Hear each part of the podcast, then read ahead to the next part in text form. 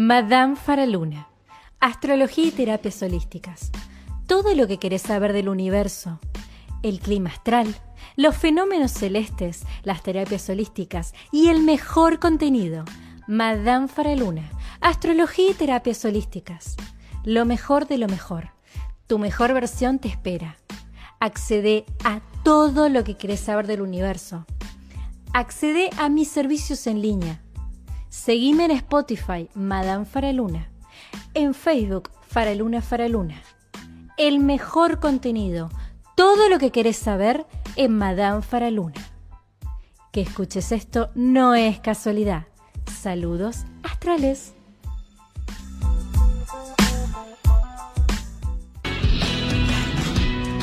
Buenas, buenas, seres astrales. Mi nombre es Madame Faraluna, soy astróloga, terapeuta holística. Y el día de hoy vamos a tocar un tema un poco sensible. Vamos a hablar de un tema que he visto eh, de manera recurrente, si se quiere, en las consultas, que es el tema de los suicidios. ¿Qué lleva a una persona a querer suicidarse? ¿Qué es? ¿Qué hay en la cabeza del suicida? ¿Y cómo puede abordar la familia de la persona que se suicida este tipo de situaciones? Mi idea con este podcast y con todos los podcasts de Madame Faraluna es colaborar con la amplitud de la conciencia y con la difusión. Bajo ninguna tela de juicio, mi idea es juzgar o, o menospreciar el sentir de las personas firmemente y personalmente creo que hay cosas eh, muy sensibles y pero muy importantes como es el tema del suicidio de las que no se habla.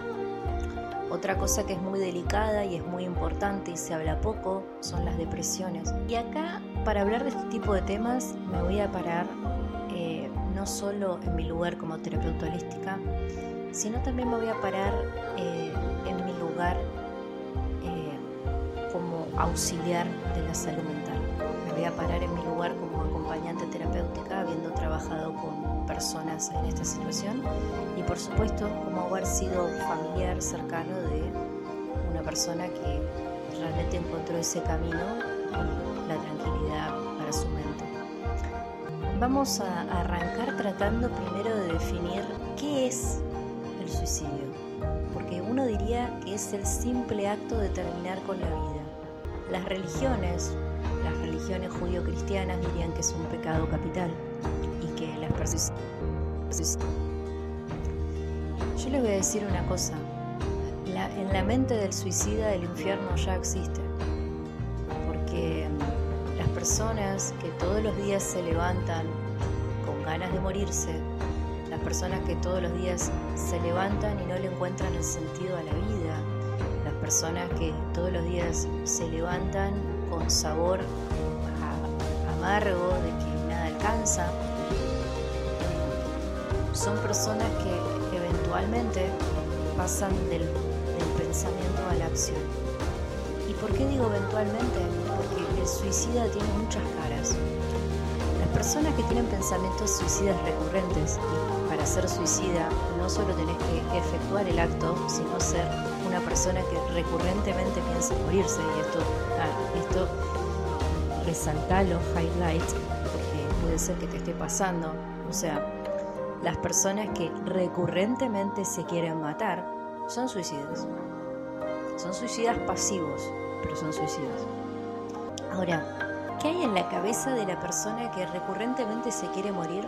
La persona que recurrentemente se quiere morir vive el infierno en vida una persona que piensa todos los días que se quiere morir, claramente no le está encontrando nada a la vida por lo que quisiera quedarse. Y la verdad es que mm, las personas que, mm, que trabajamos con energías, las personas que conocemos cómo está al otro lado, eh, la verdad es que la vida no se termina en la vida. Y esto es aún más lamentable para las personas que efectúan el suicidio pensando que la vida se termina o que los problemas se terminan, o que el martirio se termina, porque estas son todas cosas que están en la cabeza del suicida. El suicida cree que el martirio, cree que la desgracia se va a terminar en la muerte y lamento, lamento decir que eso no es así, porque la muerte es otro estadio de conciencia, es otro tipo de vida. Y acá por ahí del otro lado la gente que se le haya muerto algún familiar estará diciendo, pobre mi hijo, pobre mi hermano, pobre tal, que no terminó el martirio. Y la verdad es que sí. Pobre esa persona que pensó que esa iba a ser la solución. Acá volvemos a lo mismo, no estamos tratando de juzgar, estamos tratando de prevenir. ¿Qué queremos prevenir? Queremos prevenir las muertes innecesarias. No estamos diciéndole a una persona que piensa tanto en la muerte que ya roza la depresión que su sentir está mal. Por favor, no me malentiendan. No está mal sentirse como se sienten. Nunca está mal sentirse como se sienten. Eh, sentir es tan vital como respirar es parte de nuestro cuerpo, es parte de, lo que nos hace humanos, si se quiere. No, yo jamás le diría que no sientan lo que sientan. Pero sí me parece que cuando uno empieza a tener pensamientos recurrentes de muerte, cuando uno todo el tiempo se quiere morir, tiene que pedir ayuda, tiene que poder pedir ayuda. Y por el otro lado, que esto es para las familias de la persona que suicida o que tiene pensamientos suicidas, tienen que poder escuchar el llamado de ayuda, porque muchas veces las personas no quieren escuchar el llamado de ayuda. ¿Esto qué quiere decir? A veces pasa que las personas, y digo a veces porque no es la realidad de todos los suicidas, de hecho el porcentaje más alto de las personas que efectúan realmente el suicidio son o adictos o personas que viven recursos muy malos realmente y que la misma vida les deprime día a día. Y digo en muchos, y digo en la mayoría de los casos, pero no son todos. Hay gente que tiene muy buenas posiciones económicas y tiene pensamientos suicidas. Por eso hago esta aclaración. Cuando llega un familiar o un amigo cercano a ustedes y les está diciendo que se siente mal, o que se siente deprimido, o que se quiere morir, que realmente yo creo que estamos viviendo insertados en una sociedad que todo el tiempo va muy rápido y tiende mucho a banalizar todo, que realmente no escuchamos cuando nos están hablando.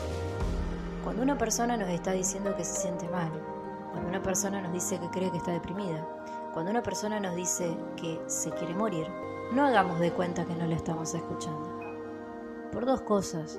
La primera, la persona está en su estado más vulnerable diciéndonos lo que, lo que les pasa. La segunda, es muy probable que en ese preciso momento puedas hacer cualquier cosa para cambiar el destino de esa persona. Porque no hay nada peor que sentirse mal, peor, peor que sentirse mal es no sentirse escuchado. Siempre que hay un suicidio hay señales y hay indicios previos a eso, hay avisos. Hay avisos en la comunicación y hay avisos en el estado físico de la persona. A ver, una cosa que se nota mucho en las personas eh, cuando están teniendo pensamientos suicidas y cuando realmente están muy cerca de hacerlo, es cuando se empiezan a aislar de todo el mundo. ¿Viste esas personas que de repente no ven a nadie? Y no estoy diciendo las personas que naturalmente no les gusta el amontonamiento. Estoy diciendo las personas que de la noche a la mañana realmente empiezan a aislarse tanto que nadie las encuentre. Porque esta es otra cosa importante. El suicida cuando decidió matarse no va, por como sea, no va a querer que lo encuentren. Cuando una persona sale del radio de todas las personas que quiere llamar, claramente no quiere que la encuentren. Ese es uno de los indicios. El segundo indicio es cuando empiezan con la dejadez total de su imagen personal. Y esto no quiere decir que eh, porque ustedes ayer no se hicieron las uñas, están pensando en matarse, ¿sí? para que quede claro. Quiere decir que cuando una persona no se cuida ni de bañarse, también estás teniendo un indicio, porque la dejadez física y la dejadez de la imagen de uno mismo también nos está hablando de una insatisfacción con la vida. El aumento de consumos, si la persona consume, puede pasar a llegar a pasar desapercibido pero cuando una persona realmente tiene ganas de matarse, empieza lo que tiene que ver con los estupefacientes, empieza a consumir más de lo que ya consumía antes, porque claramente no le interesa regularse. Esta es otra cosa que me parece que es importante mencionar.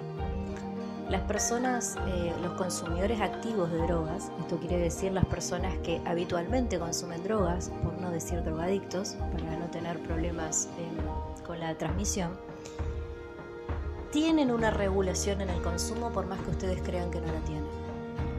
¿Son adictos? Sí, por supuesto, porque no lo pueden dejar, por eso son adictos. Pero una persona que es habitué de consumir lo que sea, como puede ser habitué de consumir alcohol o cigarrillo, y acá alerta porque, o sea, sí, sepan que por más que está bien aceptado el cigarrillo y el alcohol, si ustedes consumen todos los días alcohol y consumen todos los días cigarrillos, entran en la categoría de adictos. Lo mismo las personas que compran o juegan compulsivamente. Son adictos al juego, son adictos a las compras. Ahora, la persona que es adicta o que es consumidora habitual, si se quiere, sabe autorregularse, en el sentido que la persona que, supónganse, consume marihuana, por darles un ejemplo que ahora es tan, tan bien, parecería que está tan bien aceptada, cosa que yo no puedo entender todavía, la persona que es habitué de consumir marihuana, que tiene un problema con el consumo, también todo el tiempo está autorregulándose, porque el que consume todos los días sabe perfectamente hasta cuánto le da el bolsillo para consumir y hasta cuánto puede fumar para tener una vida normal. O sea, el que es habitué de consumir marihuana, por darles un ejemplo, no va, no, si tiene dos dedos de frente, y estoy hablando de las personas que van a trabajar y estudiar todos los días, una persona que consume todos los días no va a ir fumada a trabajar, porque es adicto, la persona es adicta pero no es pava, ¿sí? O sea, una persona que lleva un nivel de vida en el que lleva hace muchos años consumiendo algo, sabe perfectamente cómo hacer para ser o no funcional en su vida.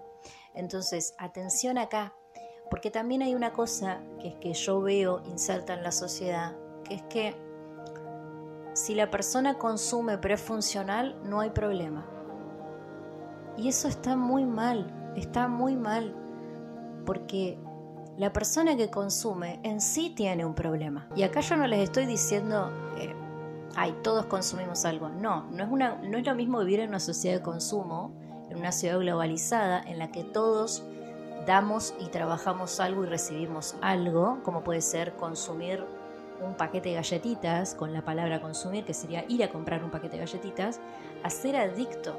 Porque las personas que son adictas son adictas porque están tapando un síntoma, están tapando algo con lo que no se quieren encontrar. El problema es que todo el tiempo que tapen eso, es decir, los años, los meses que sean consumidores activos de lo que sea que consuman, van a estar cada vez más lejos de la vitalidad y van a estar cada vez más lejos de resolver el problema que tienen.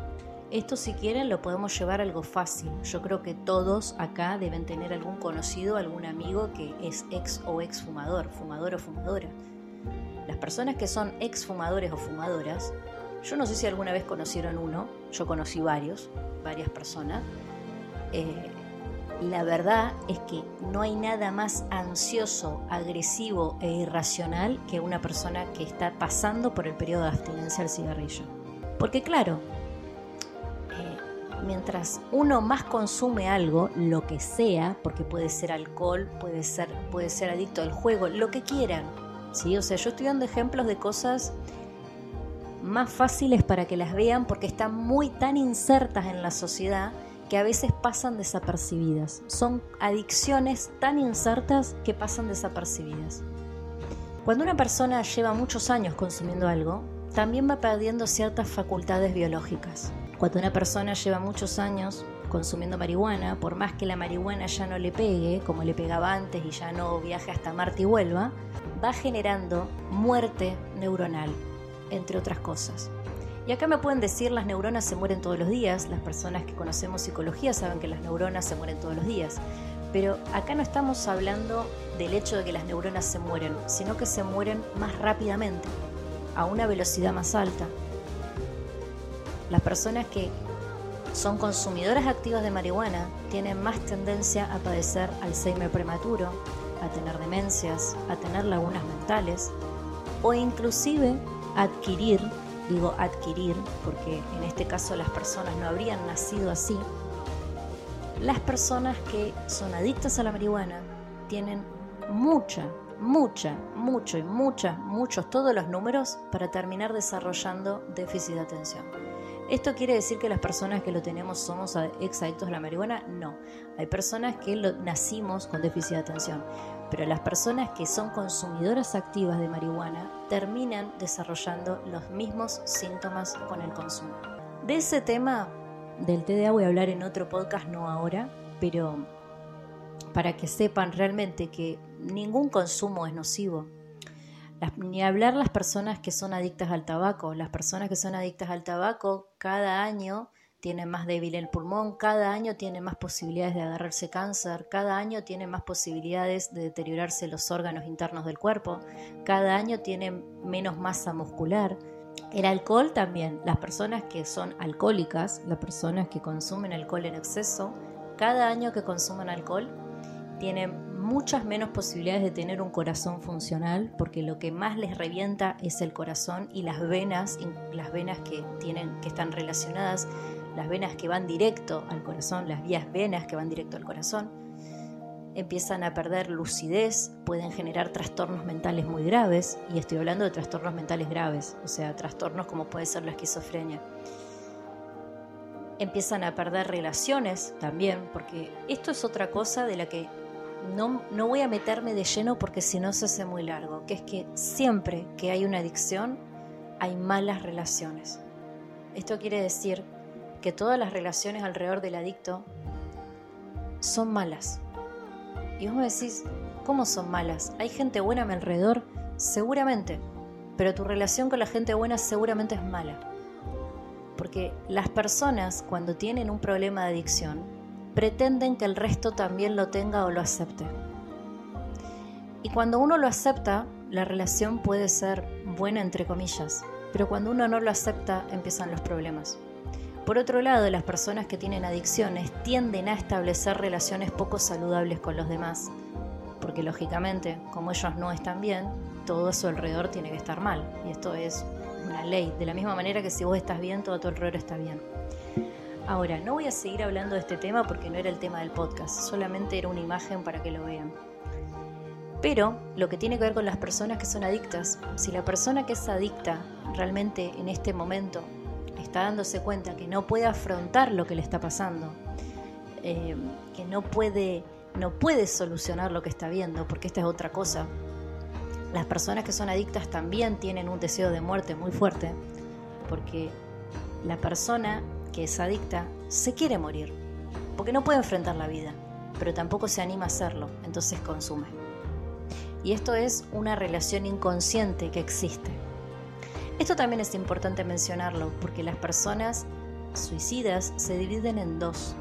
Las personas que son activamente suicidas, es decir, las personas que tienen pensamientos recurrentes conscientes de muerte, que no les gusta la vida que tienen, que no encuentran solución a la vida que tienen y que están todo el tiempo pensando cómo pueden hacer para morirse, de qué manera, cómo, cómo hacer para que no los vean, cómo hacerlo rápido, porque parecería que esto es como una película que vas y te pegas un tiro, pero la verdad es que no, ustedes imagínense, no debe ser fácil levantarse una mañana y decir, hoy me voy a matar. No, son muchas las cosas que uno tendría que pensar aunque quisiera hacerlo. El lugar, la manera, si es o no es eficiente el método, un día que no haya nadie que vaya a la casa, eh, cómo.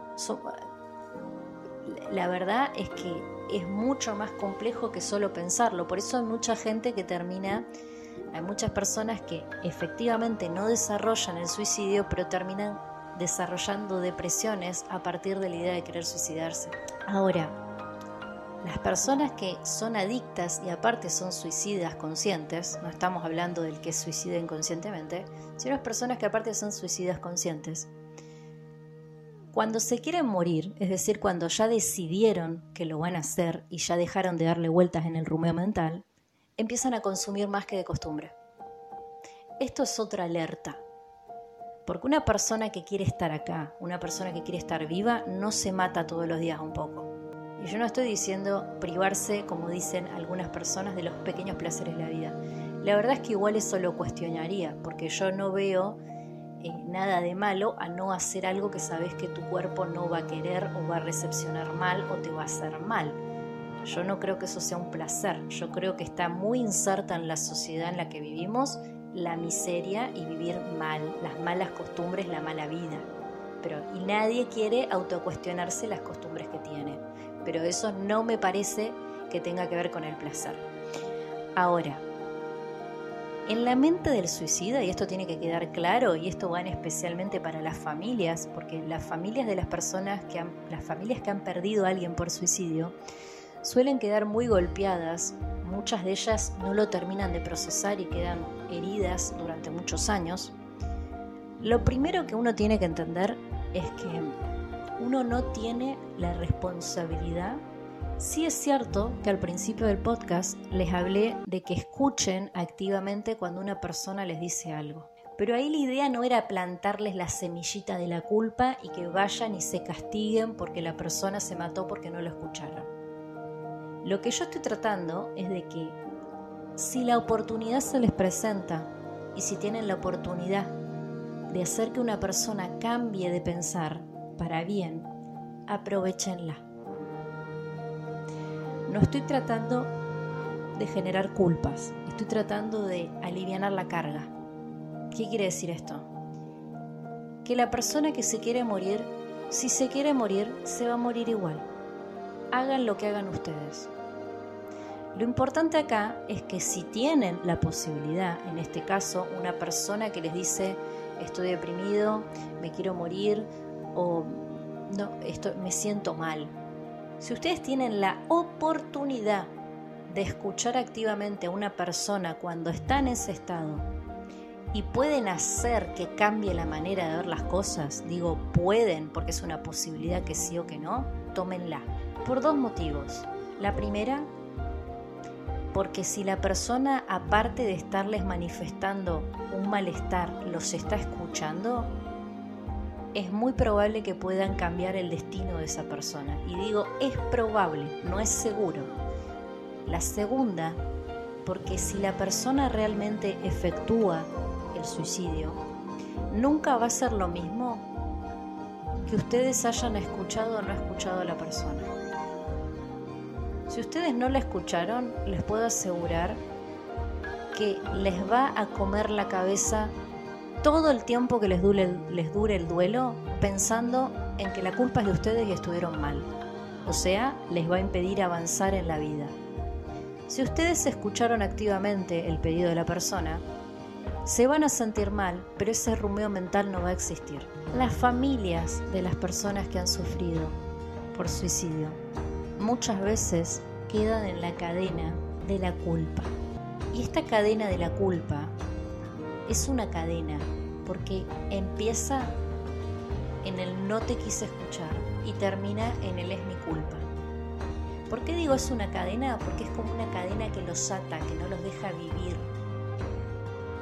Las personas que pasaron por personas suicidas en la familia, y más si el vínculo era muy estrecho, muy cercano, les cuesta mucho avanzar en la vida. Es decir, pueden estar muchísimos años, muchísimos años, con esa cruz en la espalda, encadenados, sin poder moverse, sin sentirse libres de tomar la vida por la culpa.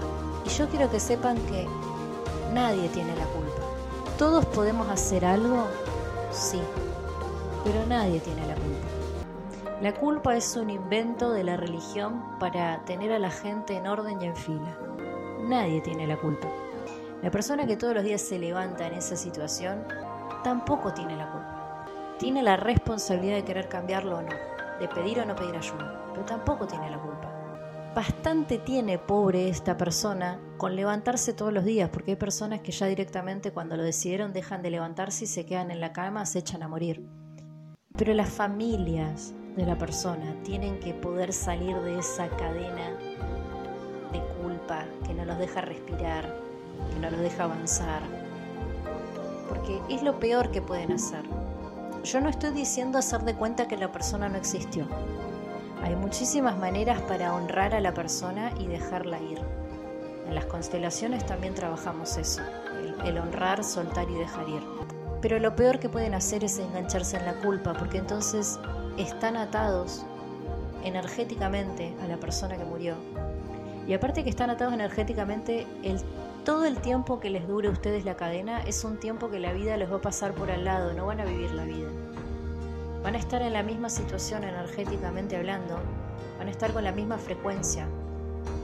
Algunos le llaman el, síntoma del yaciente. Tiene que ver cuando hay un suicidio o una muerte en un árbol, donde no se procesa, no se habla del tema, no se hace el duelo como corresponde, porque el duelo como corresponde es muy importante. Y entonces esa energía baja, baja en el sistema. ¿Y qué pasa cuando baja esa energía? Tenemos baja frecuencia, hay personas que tienen adicciones, hay personas que no pueden tomar la vida, hay personas que no le encuentran el sabor a la vida. Entonces, en definitiva, la energía del suicidio sigue bajando. Es decir, la energía de no querer vivir la vida y de no querer tomar la vida sigue bajando de que las personas involucradas se maten. Entonces, tomar la vida y tener una buena vida nunca tiene que ver con tener malos hábitos, con tener vicios o con no tener relaciones sanas. Entonces, fíjense cómo no hacer un duelo como corresponde sin atarse, o sea, sin atarse al muerto, esto quiere decir no vivir toda la vida a partir del muerto, no les permite tomar la vida. Si ustedes no toman la vida, a largo plazo van para el mismo lado. Y acá no estoy diciendo ser antimuerte porque morir nos vamos a morir todos. Pero una cosa es, mientras están en la vida, tomar y vivir la vida, hasta el día que te morís, y otra cosa es pasar por la vida sin vivirla y sin tomarla, estar muerto en vida. Eso también es bastante parecido lo que le pasa a los suicidios, con la diferencia que el que es suicida sabe que se quiere morir, sabe lo que le pasa y no quiere estar acá. Ahora, la persona que somatiza todo, o sea, la persona que yace al muerto, en cierta manera la pasa peor porque no es consciente de lo que le está pasando y no puede tomar a la vida. Entonces, fíjense lo importante que es hacer un duelo como la gente. Si una persona hace el duelo y hace las paces con lo que pasa como corresponde, puede tomar a la vida la persona, toda la familia y toda su descendencia. Para mí, en este caso, para hacer un duelo como corresponde, es muy, muy, muy importante que la familia hable del tema. Porque normalmente por vergüenza o por muchas cosas las personas deciden no hablar del tema y ocultar el dolor, lo cual me parece peor aún.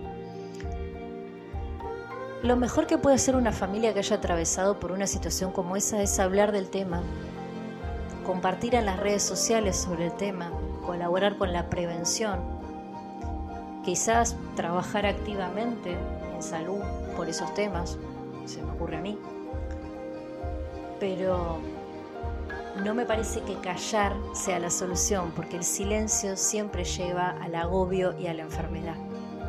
Así que lo peor que se puede hacer es silenciar la muerte en sí.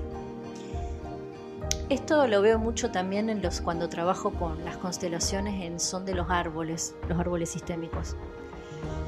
Siempre que hay un suicidio en la familia, hay muchas adicciones para abajo y hay depresiones en el árbol también. Cuando uno sana y hace el duelo correctamente, todas estas cosas empiezan a desaparecer. A nivel personal, yo creo que la persona que haya tenido que lidiar con eso de cerca tiene que primero rotundamente hacer terapia y la segunda colaborar con hablar del tema, volvemos al tema, o sea, el gran problema que, tienen todos, no solo de salud mental, sino salud espiritual, que es a lo que yo, a lo que yo me dedico, es que no queremos hablar de lo que nos hace mal, no queremos hablar de lo que nos hace ver mal, no queremos hablar de lo que nos hace doler. Y no hablar de esas cosas es peor que hablarlas. voy a cerrar con este podcast hasta acá y voy a hacer un pequeño resumen para que se les aclaren las ideas antes de finalizar. La primera, ¿es suicida la persona que todos los días piensa en morirse, ya sea que efectivamente se mate o no? La persona en sí no tiene culpa de nada. En todo caso, tiene la responsabilidad de tomar o no el camino que quiere tomar. Las personas antes de suicidarse dan muchos indicios, como ya les dije, dejadez total, aislamiento extremo y posibles consumos en mayor cantidad. Las familias de las personas que hayan efectuado, es decir, las familias de las personas que se hayan suicidado, es muy importante que hagan el duelo como corresponde y es muy importante que hablen del tema y no lo silencian, porque no hablar del tema puede llegar a condenar energéticamente todo el árbol. Y es importante que no se culpen porque nadie tiene la culpa. Las familias de las personas en general, y en especial si ustedes sospechan que alguno de sus familiares está en esa situación, que lo está pensando, que lo quiere hacer, lo peor que pueden hacer es no escuchar a la persona cuando les está diciendo que no se siente bien. Eso importante. Hasta acá el día el podcast de hoy. Espero que les haya servido. Recuerden que siempre la idea es colaborar con, la, con el desarrollo personal y la difusión para nada de juzgarlos. Espero que esto les haya gustado. Si les gustó, compártanlo. Y empiecen a hacerse el hábito de compartir cosas que generan ciertas inquietudes sociales. Saludos astrales.